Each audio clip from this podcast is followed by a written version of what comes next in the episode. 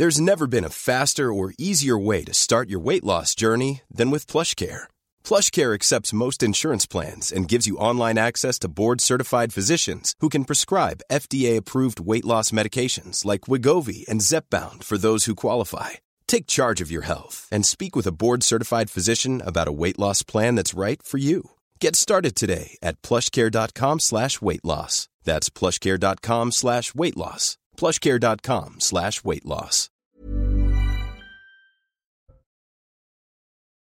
En Italie, l'Union des droites en tête des législatives selon les premières estimations. À sa tête, le parti conservateur et nationaliste Fratelli d'Italia. Il a recueilli entre 22 et 26% des voix selon les premières estimations.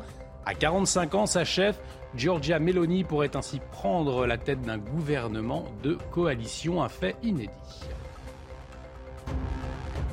À Paris, nouvelle manifestation euh, de soutien dimanche à la protestation iranienne après la mort en détention de Macha Amini, arrêtée par la police des mœurs pour port de vêtements inappropriés. Près de 4000 personnes se sont réunies dans les rues parisiennes. La police a utilisé des gaz lacrymogènes pour empêcher le cortège d'arriver à l'ambassade d'Iran.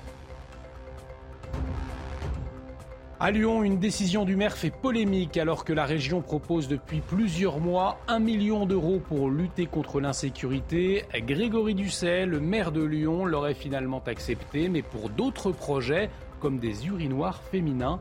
Les détails dans cette édition.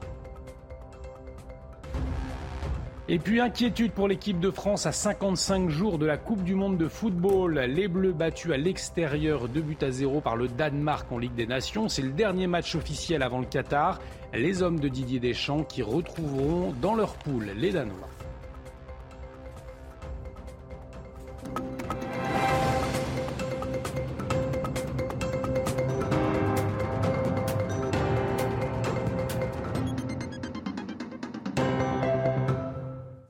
Bienvenue dans l'édition de la nuit. Très heureux de vous retrouver et à la une de l'actualité en Italie. D'après les premières tendances, le parti conservateur et nationaliste Fratelli d'Italia en tête aux élections législatives. Ses partenaires de coalition, la Ligue de Matteo Salvini et le parti conservateur Forza Italia de Silvio Berlusconi, ont récolté respectivement entre 8,5 et 12,5 et entre 6 et 8% des votes selon les premiers sondages. Giorgia Meloni, chef de file de Fratelli d'Italia, qui a voté ce dimanche devant les caméras quelques minutes avant la fermeture des bureaux de vote à 23 heures. Vous le voyez sur ces images. Et parmi les premières réactions, celle de Matteo Salvini en Italie, le leader, le leader de la Liga, membre de l'Union des droites, a tweeté, je cite, L'Union des droites en est avantage tant à la Chambre qu'au Sénat. Ce sera une longue nuit, mais déjà maintenant, je veux dire merci. Réaction également euh, en France après ces premières estimations, celle du candidat à la présidence du Rassemblement national, Jordan Bardella. Euh, lui aussi, dans un tweet, il parle de leçons d'humilité données à l'Union européenne qui, par la voix d'Ursula von der Leyen, prétendait leur dicter leur vote. Aucune menace d'aucune sorte, ajoute-t-il, ne peut arrêter la démocratie. Pour le président de Reconquête, Éric Zemmour, eh ses estimations prouvent que cette victoire est la preuve qu'arriver au pouvoir est possible. Autre tonalité du côté de la France insoumise, pour Clémentine Autain, eh bien, c'est tragique. Les héritiers de Mussolini prennent le pouvoir. Elle dit sa solidarité avec tous les progressistes italiens. Réaction euh, également de Fabien Roussel le secrétaire général du Parti communiste, pour qui la droite fasciste est sur le point de gagner l'élection. Une catastrophe qui doit provoquer un sursaut à gauche et en Europe. Nous reviendrons bien évidemment largement sur ces euh, résultats, ces estimations en Italie sur notre antenne tout au long de ce lundi. À Paris, nouvelle manifestation ce dimanche pour dénoncer la mort en détention de Macha Amini arrêté, je vous le rappelle, à Téhéran le 13 septembre par la police des mœurs pour euh, port de vêtements inappropriés. En Iran, au moins 41 personnes tuées depuis le début de la protestation et le pouvoir iranien a prévenu aucune indulgence. Alors en soutien à la protestation iranienne, 4000 personnes, selon la police, se sont rassemblées dans la capitale française. Des incidents d'ailleurs éclaté. La police a utilisé des gaz lacrymogènes pour empêcher le cortège d'arriver à l'ambassade d'Iran. Des manifestants qui scandaient des slogans comme Femme, vie, liberté ou encore France, ça suffit le silence. Écoutez ces témoignages de participants. J'ai vécu une partie, une grosse partie de ma vie en fait en, Iran. Je suis contre le voile obligatoire. Les, les femmes doivent la possibilité de choisir. C'est leur droit. Je suis là aujourd'hui parce que je, je, veux défendre en fait les droits des femmes. C'est vraiment important ce qu'on voit aujourd'hui les politiques qui sont plus à défendre le port du voile ou du birkini et on voit malheureusement qu'ils sont absents de ce type de manifestation quand on sait qu'encore aujourd'hui en 2022 vous avez des gens qui perdent la vie pour le port du voile, c'est quand même inquiétant. C'est important pour les femmes, pour le combat des femmes, pour que le, le statut des femmes ne recule pas comme il a l'air de reculer aujourd'hui partout. Les femmes, on doit être invisible, on doit devenir une espèce de, de, fantôme euh, dans l'espace public. C'est insupportable, c'est insupportable. Ce nouveau refus d'obtempérer près de Bayonne, cinq policiers légèrement blessés. Ils ont tenté de mettre fin à un rodéo urbain entre deux véhicules cette nuit à Anglette. L'un des conducteurs a refusé de se soumettre au contrôle avant de prendre la fuite. Son véhicule volé a été retrouvé un peu plus tard. Les forces de l'ordre ont dû faire usage de leurs armes, comme l'explique William Maury, délégué national du syndicat Alliance. Écoutez-le. Mes collègues, j'ai pu les avoir une partie, euh, j'en ai vu une partie cette nuit au téléphone. On a le collègue qui a fait feu qui est extrêmement choqué parce que euh, bah, parce que c'est pas anodin de tirer sur quelqu'un, c'est pas anodin de se faire foncer dessus et de voir la mort en face euh, quand vous quand vous êtes au boulot. Et ouais, ouais, on a cinq agents là qui sont extrêmement extrêmement choqués. C'est des événements qui se passent chaque soir, donc là on n'est plus sur des refus d'obtempérer. Hein. C'est ce qu'on appelle des tentatives d'homicide par arme, par destination. On a un individu qui fonce délibérément sur mes collègues et euh, bah, c'est ce qu'on appelle une tentative de meurtre. Des pirates informatiques mettent leurs menaces à exécution. Après la cyberattaque au mois d'août d'un hôpital en Essonne, les hackers avaient prévenu si l'hôpital ne verse aucune rançon avant vendredi dernier, eh bien des informations de santé seraient divulguées. Et cela a été le cas. Selon l'hôpital, les informations dévoilées semblent concerner les usagers, le personnel ainsi que les partenaires de l'établissement. Nous ne céderons pas face à ces criminels, a tweeté le ministre de la Santé, François Braun. Et puis, toujours dans l'Essonne, des bandes rivales ont détruit une quarantaine de véhicules en début de semaine. Le tout au nom de rivalités entre différentes cités. Les habitants des quartiers touchés sont désespérés de voir leurs véhicules inutilisables. Voyez ce reportage de Jeanne Cancard, Valérie Labonne et Fabrice Elsner. Habitante du quartier du Pré-Barallon à Saint-Germain-les-Arpajons, Sabrina a été brutalement réveillée autour de minuit dimanche dernier. C'est quand on a regardé euh, par la fenêtre et qu'on a vu les jeunes en train de tout casser les voitures avec les battes de baseball ou euh, des, morceaux de bois, des morceaux de ferraille, tout ça. Ils sont plusieurs dizaines de jeunes d'une cité de Bretigny-sur-Orge à saccager les voitures en quelques minutes. Sabrina et ses voisins ne peuvent que constater les dégâts. Selon des témoins, tout est parti d'un différend entre cités lors de la foire aux haricots qui se déroulait à quelques centaines de mètres. En réponse, la bande rivale a organisé le lendemain un match retour en représailles dans la cité des Ardrais. Des saccages organisés que ce réparateur de pare-brise observe régulièrement. Des actes de vandalisme comme ça, ils font toute une rue ou tout un parking. Pour les habitants, cette violence gratuite est incompréhensible, d'autant que c'est à eux de payer la facture ça va nous coûter quelque chose. Parce que c'est à nos charges en fait. Alors que nous, on y est pour rien et tout. Une quinzaine d'individus ont été interpellés par la police. La plupart étaient déjà connus de leur service. Ils sont tous sous contrôle judiciaire en attendant leur procès qui se tiendra le 28 octobre prochain. La ville de Marseille également fortement touchée par l'insécurité. Selon les derniers chiffres du gouvernement, la cité phocéenne est l'une des plus touchées par les cambriolages. 5351 faits constatés en 2021 contre 4907 en 2020. À cela s'ajoutent les vols avec violence et autres agressions, sans parler des règlements de compte. Le sentiment d'insécurité est donc très fort. Voyez ce reportage de Laure Para. Sud-est de Marseille, février 2022. En une semaine, au moins quatre maisons dans ce quartier résidentiel se sont faites cambrioler.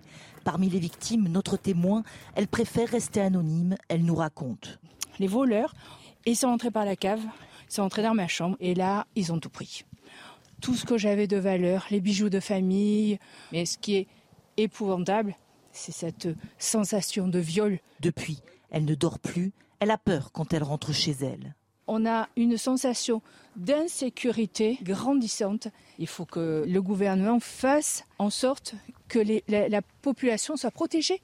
Des habitants qui ne se sentent plus protégés, il y en a dans le sud, mais aussi dans le centre-ville. Sur cette vidéo, trois individus agressent un homme pour lui voler son portable, un vol avec violence parmi tant d'autres. Mais il faut reconnaître qu'il y a de plus en plus de faits comme ça sur Marseille. Ça, cette, cette délinquance-là, elle est terrible. Donc je pense qu'aujourd'hui, on a mis le paquet sur le trafic de stupes, c'est très bien, ça a des effets. Donc il faut mettre le paquet maintenant sur ces gens-là, sur ces, ces violences-là. Et il espère que les 100 nouveaux policiers qui viennent d'être affectés dans la cité phocéenne seront déployés un petit peu partout dans la ville et pas uniquement dans les zones où il faut lutter contre le trafic de stupéfiants. Cette polémique qui concerne la ville de Lyon à présent, Laurent Vauquier, le président de la région Auvergne-Rhône-Alpes, propose depuis plusieurs mois une enveloppe à la municipalité pour lutter contre l'insécurité.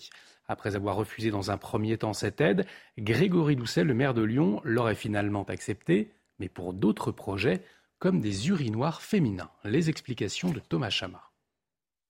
Des urinoirs mixtes plutôt que des caméras de vidéosurveillance pour renforcer la sécurité dans les rues lyonnaises.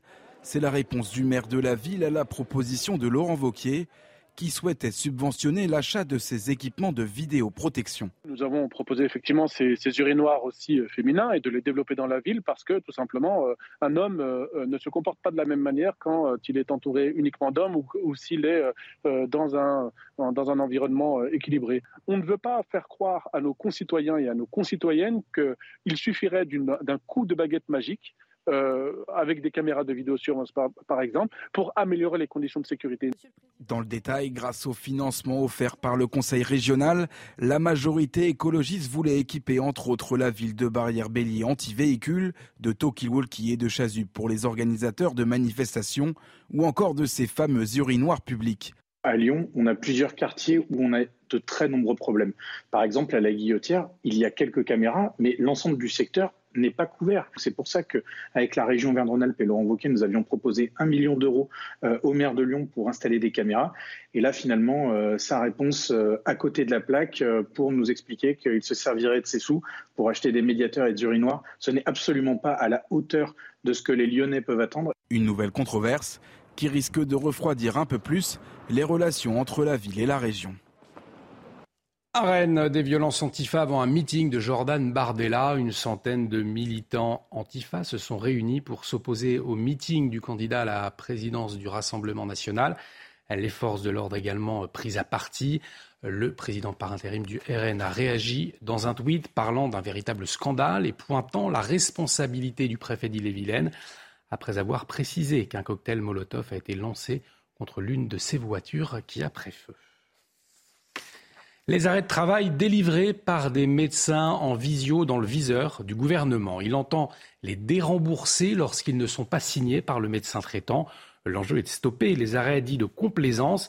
Euh, cela représente en effet un coût euh, important pour les entreprises. Elles doivent en effet verser des compensations de salaire aux employés en arrêt maladie injustifié. La question du pouvoir d'achat à présent, euh, car si la flambée des prix met dans le rouge les ménages euh, les plus modestes, eh bien elle fragilise aussi une partie des classes moyennes. Ils ne perçoivent aucune aide et beaucoup se sentent exclus, euh, comme l'ont constaté Kinson et Solène Boulan lors d'une brocante à Châtillon. C'est en région parisienne. Regardez. Claire est une jeune retraitée. C'est avec amertume qu'elle nous raconte son train de vie. Vous doutez bien qu'avec 1000 euros de loyer, euh, presque 1100 euros de loyer et 1500 euros de retraite, euh, quand vous n'avez pas mangé, que vous n'avez pas euh, payé les charges, la voiture, l'essence, en plus vous voyez le prix de l'essence. On ne parle pas d'économie là, hein, on parle juste de survie. Avec 1500 euros par mois, elle ne perçoit aucune aide financière de l'État. C'est une vraie galère, mais je suis encore une, une vénarde, on va dire. Parce qu'il y a des gens, je connais des, nanas qui gagnent 900 euros et qui ont des loyers euh, euh, de 500 euros. C'est presque encore pire. Le quotidien de Sylvie est aussi marqué par les privations. Ancienne enseignante, en reconversion professionnelle, elle touche le chômage. Avec son mari, il gagne au total 2500 euros par mois, avec deux enfants en bas âge. On voit très nettement la différence toutes les semaines quand on va faire les courses au supermarché. On doit faire plus attention parce que voilà, on n'est pas, on est dans une classe moyenne, mais euh, bah, finalement, on s'attend vers le bas, quoi. La classe moyenne, euh, compliqué, quoi. Aurélien est directeur technique. Avec sa femme, il gagne plus de 4000 euros par mois. Il se décrit comme chanceux, mais avec deux enfants, ils ont appris à vivre différemment. Quand on voit que le gouvernement nous demande de réduire euh, notre, euh, notre température de chauffage à l'intérieur, enfin, on se demande jusqu'où ils vont aller pour, euh, pour nous demander de faire des économies. Jusqu'à la fin de l'année, avec les impôts, c'est un peu plus compliqué. On pioche dans les réserves. Puiser dans les ressources, c'est précisément ce que redoute cette classe moyenne, trop souvent oubliée des aides publiques. Un point sur la guerre en Ukraine, en Russie. Le départ d'hommes refusant d'aller se battre se poursuit malgré des peines durcies contre ceux qui fuient la mobilisation. Vladimir Poutine a signé un amendement prévoyant une peine de prison pour les déserteurs, mais cela n'empêche pas les départs. Reportage d'Augustin Donadieu. L'exode continue. Partout, les mêmes scènes de files d'attente de véhicules aux frontières de la Russie. Même situation dans cet aéroport d'Istanbul où les vols en provenance de Moscou s'enchaînent. Des centaines de Russes débarquent avant la probable fermeture des frontières dans les prochains jours. Je ne ressens pas directement de menace pour le moment, car la mobilisation ne me touche pas. Je suis une femme, mais j'ai un mari pour lequel je m'inquiète beaucoup et c'est pourquoi je viens en Turquie avec lui. Je pense que pour ce que je dis en ce moment, avec la nouvelle loi, s'ils le veulent, ils trouveront une raison pour me punir. En effet, ce samedi, Vladimir Poutine a signé un amendement prévoyant jusqu'à 10 ans de prison pour les Russes refusant de prendre les armes en période de mobilisation. De son côté, Volodymyr Zelensky envoie un message clair aux Russes. L'Ukraine est là pour les accueillir et les protéger. L'Ukraine garantit plusieurs choses à chaque soldat russe qui se rend. Premièrement, vous serez traité de manière civilisée, conformément à toutes les conventions. Deuxièmement, personne ne connaîtra les circonstances de votre édition. Personne en Russie ne saura que votre édition était volontaire. Une réunion d'urgence des ambassadeurs des 27 est prévue lundi à Bruxelles pour décider de l'accueil de ces déserteurs russes. L'Allemagne s'y est montrée favorable. Les Pays-Bas, quant à eux, ont d'ores et déjà fait savoir leur hostilité.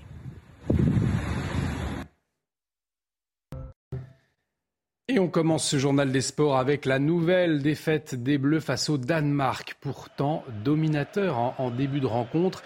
Les hommes de Didier Deschamps ont été surpris dès la 34e minute par un Casper Dolberg, auteur d'une belle déviation, vous le voyez.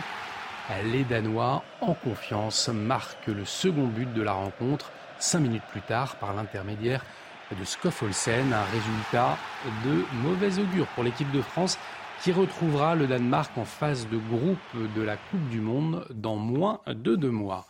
Et puis dans l'autre rencontre du groupe 2 de la Ligue des Nations, la Croatie euh, s'est défait d'une valeureuse équipe d'Autriche en s'imposant 3 buts à 1. Un résultat qui permet tout de même à l'équipe de France de se maintenir en Ligue A aux côtés des meilleures nations européennes. En moto GP, le Grand Prix du Japon euh, ne s'est pas soldé comme Fabio Quartaro l'aurait souhaité, mais c'est pourtant le Français qui réalise la bonne opération du jour en confortant sa place de leader du championnat du monde. Un sujet de Benjamin Brito. Une huitième place au goût de victoire. Cela peut paraître étonnant, d'autant plus quand on est leader au championnat. Et pourtant, Fabio Quartararo se contente bien volontiers de son résultat. C'est pas parce que je fais huitième que, et que je suis frustré que, que je suis pas motivé. Je suis plus motivé que jamais. La chose la plus importante, c'est qu'on n'a pas perdu de points. Mieux, le Français en a même gagné 8 au total sur son dauphin Francesco Bagnaia. Longtemps au coude à coude, le duel entre les deux pilotes a finalement tourné à l'avantage de Quartararo. Et il est tombé C'est Francesco Bagnaia qui est parti à la faute, il est dans les graviers Dans le dernier tour, l'Italien prend tous les risques pour dépasser le tricolore et part à la faute. Un tournant dans la course au titre de champion du monde. One of the biggest mistakes of the year. 18 points are still uh, uh, not so much, so we will try to, to close a bit the gap. Heureusement qu'il m'a pas qu'il m'a pas tapé dedans, mais bon, 10 points, c'est pas beaucoup. 18, ça on recommence à prendre un petit peu d'air, mais il faut rien lâcher. 18 points séparent désormais Quartararo de Bagnaia. Les quatre derniers grands prix de la saison promettent un finish haletant entre les deux hommes pour le titre de champion du monde. Et du cyclisme avec les championnats du monde qui ont rendu leur verdict ce dimanche avec la victoire à l'arrivée de Remco Evenpool. Le résumé de la journée, c'est avec Grégoire Doucet. Le nouveau roi des Belges sur le toit du monde. C'est vraiment une, une, saison de, de, folie. Je pense que ça va pas vite se, se repasser, mais c'est vraiment une saison de, de, de ouf. Evenpool entre en scène à 35 km de l'arrivée. Placé dans le groupe de tête, il déclenche une puissante attaque. Seul Lutsenko parvient à suivre. Le Kazakh ne résiste que 9 km. Le Belge s'impose en solitaire, devançant de plus de 2 minutes son dauphin Christophe Laporte. Un récital à la Remco Evenpool. Quand les Français ont, vraiment ouvert la course, je pense que c'était à 5 tours de l'arrivée ou 4, non 5 je pense. Je pense à partir de là, c'était vraiment euh, la course euh, sans penser, juste euh, rouler, rouler, rouler. Ce qu'on a montré aujourd'hui, c'est que c'est comme ça qu'on voulait rouler la course. Euh, et je pense qu'on mérite vraiment de, de gagner aujourd'hui. Un succès qui couronne une année déjà exceptionnelle. Liège-Bastogne-Liège, la Vuelta et maintenant le titre de champion du monde. Evenpool n'en finit plus de marquer l'histoire de son sport, même s'il faudra attendre quelques temps avant de le voir revêtir la liquette arc-en-ciel dans le peloton. Est-ce qu'il y a encore une course cette année pour vous? Non, non, c'est une course dans les discothèques peut-être.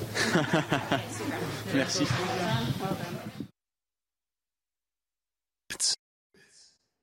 Et restez avec nous sur CNews. L'actualité se poursuit. On revient dans un instant sur les premières tendances qui donnent la victoire du bloc de droite aux législatives italiennes. Retrouvez tous nos programmes et plus sur cnews.fr.